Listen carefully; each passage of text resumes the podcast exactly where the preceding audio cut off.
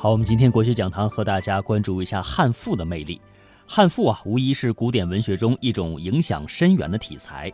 刘勰在他的文学批评巨著《文心雕龙》里面说：“铺才理文，体物写志是赋的特征。”那么前四个字也就是“铺才理文”，这指的是赋的形式；后面四个字“体物写志”指的是赋的内容。《汉书艺文志》写道：“不歌而颂谓之赋。”赋是一种不同于诗词也不同于文的文体，介于二者之间。赋在先秦儒家荀子时便已是一种文体了，《荀子》一书当中已有赋篇。那么赋到西汉时已经成为汉代文学的代表，乃至影响千年中国文学史。赋大致分为五种，也正是五个重要的时期。接下来我们给大家分别介绍一下。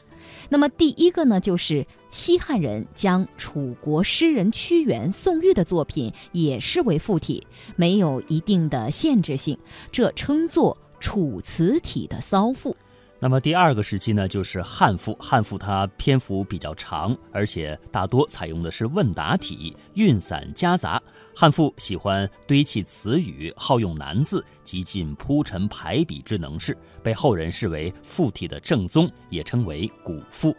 那么第三就是六朝赋，它是东汉抒情短赋的变体，其特点是篇幅短小，句式整齐，又讲究平仄，通篇押韵，又称排赋。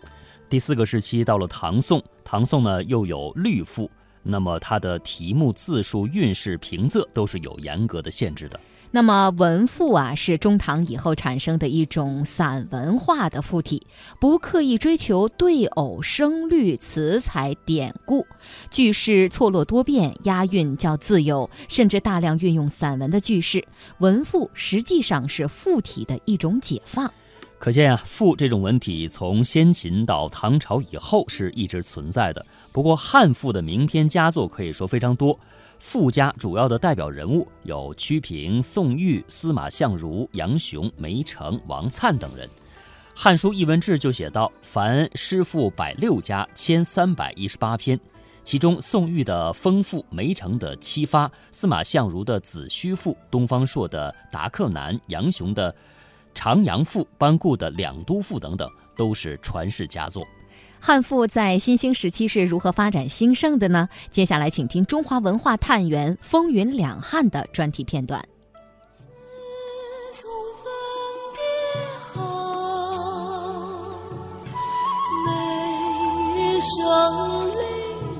这首歌曲名叫《长门赋》。是二零零一年由香港导演关锦鹏担纲艺术总监的电视剧《大汉天子》的插曲，追溯历史长河，由西汉大词赋家司马相如创作的汉赋名篇《长门赋》，原文却并非如此。作为汉代重要文学样式赋的代表作之一，《长门赋》托景写情，以一个受到冷遇的嫔妃口吻。表达了女性被遗弃后苦闷和抑郁的心境。忽起寐而梦想兮，魄若君之在旁；涕物绝而无间兮，魂旺旺若有无；众鸡鸣而愁雨兮，岂是？月之金光。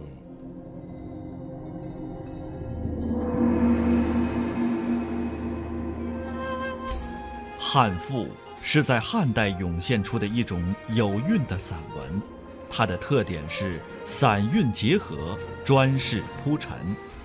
作为汉代文学的代表样式，它一方面渊源于荀子的赋。受到楚辞的烂漫和战国的自肆之风极大影响。另一方面，汉代经济发达，国力强盛，也为汉赋的兴起提供了雄厚的物质基础。此外，统治者对赋的喜爱和提倡，使文人士大夫争相迎合，以写赋为能事。那么，汉赋在中华文学中究竟占有怎样的地位？北京师范大学文学院教授李山，就是王国维所说的一代有一代的文学，它有着那个时代的真，也有那个时代的伪，它是那个时代精神的表现。不能说今天看到他们对汉帝国那么赞美，我们觉得汉帝国办不了他们所赞美的那些事，你就认为是假。但是当事人是这样想的，而且它是中国文学从先秦放下来以后，从《诗经》到《楚辞》到《战国策》是哪些语言，每一种铺张扬丽的文风，这种空间的很扩大的这种气象啊。所以这个作品呢，就是那个时代的独特的展现。就说它的文献价值，侦查那段的精神流向的话，你不通过他们，你就没法诊脉。在某些方面，汉大夫。提出了一种宏大的，呃，一种充实的艺术风范。我们在今天偶尔也使用一些那种方法来表达自己的情感。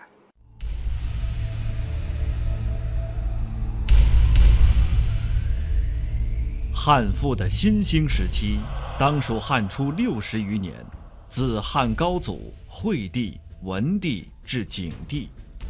这一时期，附体文学在创作上。还大体延续了楚辞的风貌，以骚体赋为主流，在相对缓慢的发展进程中，逐渐显现向散体大赋的过渡与分流。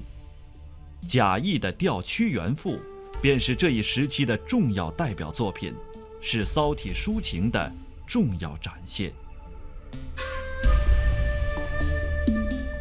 功成嘉会兮。四醉长沙，侧闻屈原兮，自沉汨罗。早拓香流兮，静调先生。早逝往极兮，乃陨绝身。呜呼哀哉，逢时不祥。贾谊在这篇赋中表达的是对屈原遭遇的深切悼惜，其实也隐含了对自身处境的感伤。因为两人经历有太多的相似之处，作者难免将自己心中的愤懑不平与屈原的忧愁忧思融汇在一起，以表达对世间贤人失意、小人得志这种状况的极大不满。刘勰在《文心雕龙》中曾这样写道：“贾生扶香，发愤调屈，体同而适和，辞清而礼哀，盖首出之作也。”现代古文史专家马基高在他的著作《赋史》中这样评述：“《调屈原赋》在体制上虽上承九章，但前一段连用许多排比句。”第二段多用反诘句和感叹句，形成一种铺张扬丽的风格，同他的铭文《过秦论》相似，具有战国纵横家说辞那种雄辩的余风。前陕西历史博物馆研究员王世平：汉文化既不像原来的秦文化那么样的暴烈，也不像原来的楚文化那么散漫，就是说该严肃时候要严肃，该散漫时候要散漫。该想象力丰富的，要想象力丰富。汉代的文学呢，它从一开始起站的角度很高，而且呢，它把这个文学的说内容呢高于形式。赋是从这个楚辞发展而来，楚辞呢是非常的华丽，想象力呢特别的丰富，带有浓烈的这个浪漫色彩。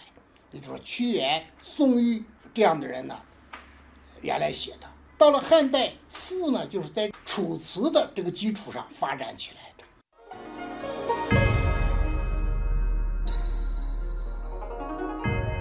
汉赋的鼎盛时期，从汉武帝开始，经昭帝至宣帝，跨度九十余年。这一时期，汉王朝政权巩固，国力强大，皇权至高无上。因此，思想观念、文化内涵也多趋向于此类内容的弘扬传颂。这一时期的统治集团已不再以省俭为本，而是好大喜功，耽于声色享乐。这种风气，一方面对附体文学的创作产生影响，另一方面，由于统治阶级对附体文学的偏爱。也促使汉赋在这一时期得到蓬勃发展。班固《汉书艺文志》中记述，西汉目录学家刘向在汉成帝时，经过审核筛选，论而录制的六十一位有主名的赋家和九百三十篇赋作统计，这一时期占据绝大多数。此时的赋又以梅城七发所代表的散体大赋为主流，并将其发展到定型的极致。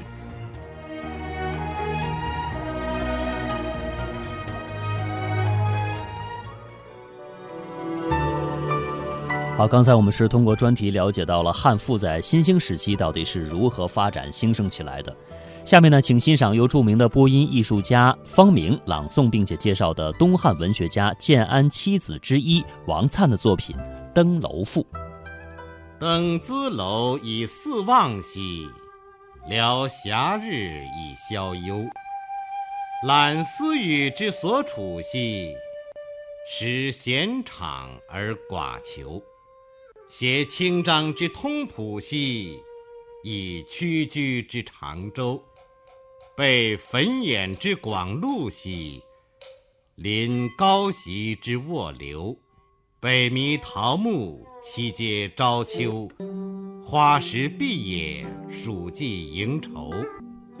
虽信美而非吾土兮，曾何足以少留？早分浊而迁世兮，慢余迹以弃今。情眷眷而怀归兮，孰忧思之可任？凭轩鉴以遥望兮，向北风而开襟。平原远而极目兮，蔽荆山之高层。路逶迤而修迥兮，川既漾而既深。悲旧乡之拥隔兮，涕横坠而弗尽。昔泥府之在陈兮，有归鱼之叹音。终以幽而楚奏兮，庄系险而乐吟。人情同于怀土兮，岂穷达而益心？惟日月之余脉兮，似河清其未极；继王道之义平兮，假高渠而成立；据刨瓜之徒玄兮，为井榭之没时。不期迟以喜矣兮，白日乎其将逆。风萧瑟而并兴兮，天惨惨而无色。兽狂顾以求群兮，鸟相鸣而举义。原野去其无人兮，征夫行而未息。心凄怆以感发兮，亦刀达而惨恻。群皆除而下降兮，岂交愤于胸臆？夜参半而不寐兮，怅盘桓以反侧。大意是说。登上这座城楼，向四面看望，暂且以这样的闲暇之日来排遣心中的忧愁。看看这楼所处的地方多么宽阔而敞亮，四周没有一座建筑可以与之相比。城楼的这一边携带着清清漳水的支流，那一旁依靠着弯弯曲水的长洲。背后是高高展开的广阔陆地，面向土地低洼的肥沃流域；北面连着古代大富商陶朱公的地产，西边接着春秋时代楚昭王的陵墓。鲜花和果实遮盖郊野，繁盛的庄稼布满田地。虽然这里确实美好。但它不是我的家乡故土，哪里还值得我在这里再做停留呢？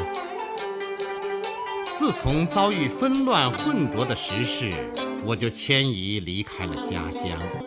漫长岁月已经过了十二年，直到今天，我的心情始终眷恋家乡，总是怀抱归乡的意愿。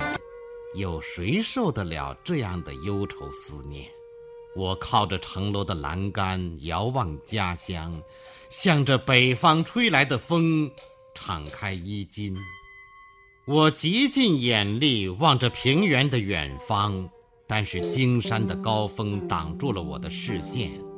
道路这样曲折绵延，又长又远，河流已经水波荡漾，渡河更是倍加艰难。我悲哀返回故乡的路途被堵塞隔断。眼泪禁不住纷纷落下。从前，孔子被围困在陈国的时候，也曾发出“回家吧”的叹息；楚国的钟仪被囚禁在晋国，弹奏楚国的乐曲；越国的庄戏在楚国做了大官，病中呻吟着越国的乡音。人情都同样怀念故乡。难道会因为穷困或者显达而变心吗？光阴一天天过去，等待天下太平却遥遥无期。我只希望王道统一国家，稳定天下，我也能够凭借京城大道努力驰骋，施展才华。然而，我所担心的是志愿会落空。像葫芦似的空挂起来，像挖好了井却无人饮用。我在城楼上徘徊彷徨，太阳很快沉没，风从四面八方瑟瑟吹来，天也惨淡阴暗，没有光彩。野兽疯狂地东张西望，寻找同群。鸟儿互相鸣叫着，展翅高飞，原野无人，一片静寂，只有出差服役的人还在奔走，没有休息。看着这样的情景，我心里感触纷纷，产生了凄凉悲怆的心绪。我从楼梯下来，胸中充满郁闷之气。直到半夜都睡不着，思来想去，惆怅不已。刚才我们欣赏了建安七子之一王粲的作品《登楼赋》。建安七子与三曹，也就是曹操、曹丕、曹植，往往被视作汉末三国时期文学成就的代表。《洛神赋》是曹植创作的。词赋名篇，《洛神赋》可以看作是汉代铺排大赋向六朝抒情小赋转化的桥梁，在历史上有着非常广泛而深远的影响。但关于此赋的本意，历来有较大争议，就是赋中描写的神秘女子到底是谁？为了解开这个谜题，我们采用一种专家学者的说法为您进行分析介绍，请走进下面的历史专题：《洛神赋》中的神秘女子到底是谁？曹植是曹操的夫人卞氏的第三个儿子。曹植自幼便聪颖过人，十岁的时候便诵能出口成诗，下笔成章，很受曹操的宠爱。在曹植的作品中，除了七步诗，最有名的就是《洛神赋》了。文中曹植这样描述洛神的美貌：翩若惊鸿，宛若游龙。荣耀秋菊，华茂春松，若青云之蔽月，似流景秀相。好志成路，芳泽无加，铅华浮玉。云望峨峨，修眉连娟，丹唇外朗，皓齿内鲜，明眸善睐，面辅成全，环姿艳逸，仪静体闲，柔情绰态。媚语语言，从抽象到具体，从神韵、风仪、情态、姿貌，到明眸、朱唇、细腰、华肤，描绘的淋漓尽致，使人如闻其声，如睹其形。那么，曹植所描写的洛神是否真有其人？这个人到底是谁呢？一种观点认为，曹植《洛神赋》中的洛神指的就是自己的嫂嫂甄氏。据文昭甄皇后传载，甄氏乃中山无极人，上蔡令甄毅之女。建安年间，她嫁给袁绍的儿子袁熙。东汉献帝七年，官渡之战，袁绍兵败病死。曹操趁机出兵，甄氏成了曹军的俘虏。曹丕见到甄氏后，惊叹于甄氏的美貌。他对曹操说：“而一生别无他求，只有此人在侧，此生足矣。望父皇念儿虽壮年而无人相伴之分，予以成全。”话已至此，曹操不好拒绝，便使人作媒，让曹丕甄氏为妇。甄氏见曹丕生得英俊，又因为是曹军的俘虏，不得不从。因此也无一言。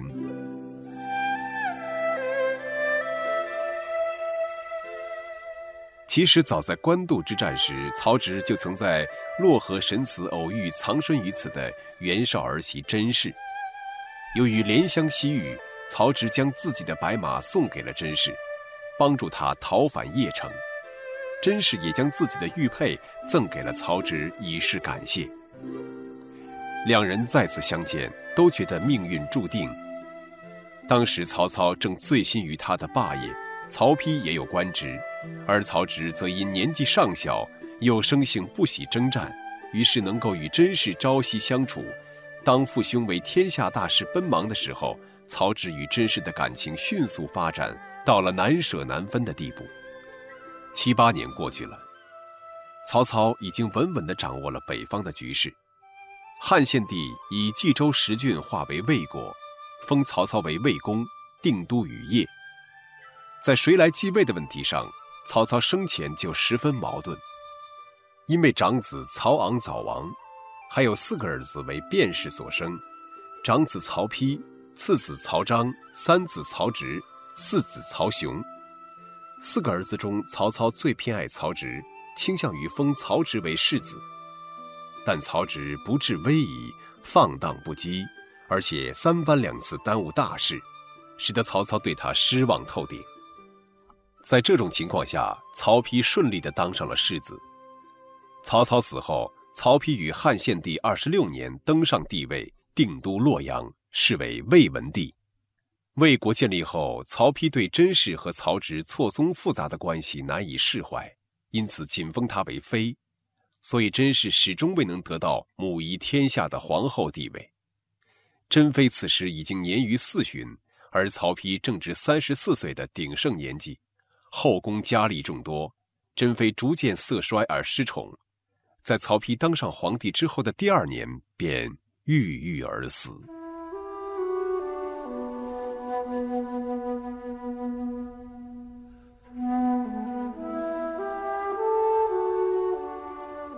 甄氏死的那年，曹植到洛阳朝见哥哥。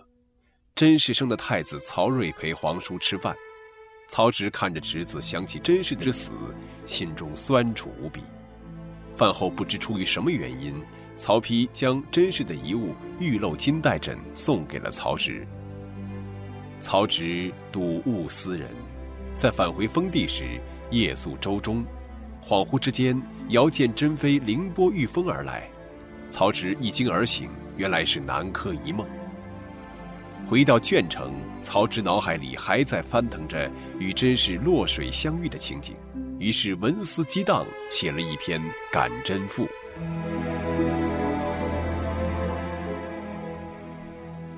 这是一篇优秀的文学作品，人们欣赏作品文字的优美到处传抄，几乎到了家喻户晓的地步。曹丕似乎不曾加以追究。但是四年以后，明帝曹睿继位，因为觉得原父名字不雅，所以改为洛神赋。曹丕死后，群臣本来想迎立当时为雍丘王的曹植为帝，因此曹睿即位后，对于他这位才华横溢又深得人心的叔叔产生了莫大的戒心，因而一而再、再而三的喜风不已。曹植恍如飘萍，不堪颠沛之苦，寂寂无欢而死。由于此赋的影响，加上人们感动于曹植与甄氏的恋爱悲剧，就把甄氏认定成洛神了。《太平广记》卷三百三十一《萧况篇》和《类书》卷三十二《传奇篇》，都记述着萧况与洛神女艳遇一节。洛神女说：“妾即甄后也，妾为牧尘思王之才调，闻帝怒而忧死，后惊魂于洛水之上，因感而复之。”李商隐在他的诗作之中，曾经多次引用到曹植感甄的情节，甚至说。君王不得为天下，半为当时负洛神。但是另一种观点却认为，所谓的洛神并不是真实，甚至曹植和甄氏也没有发生过恋情。这种观点的理由是：第一，曹植不可能爱上他的嫂嫂；曹植与嫂嫂之间的感情只是亲人之间的感情；曹植在年轻的时候与嫂嫂之间是一种亲人关系。长大后，曹丕与曹植兄弟之间存在着紧张的政治斗争，曹植不会有很多的机会接近甄氏。假若敢真负甄氏为真实而作，曹植这是色胆包天，曹丕不会让这样的文章到处流传。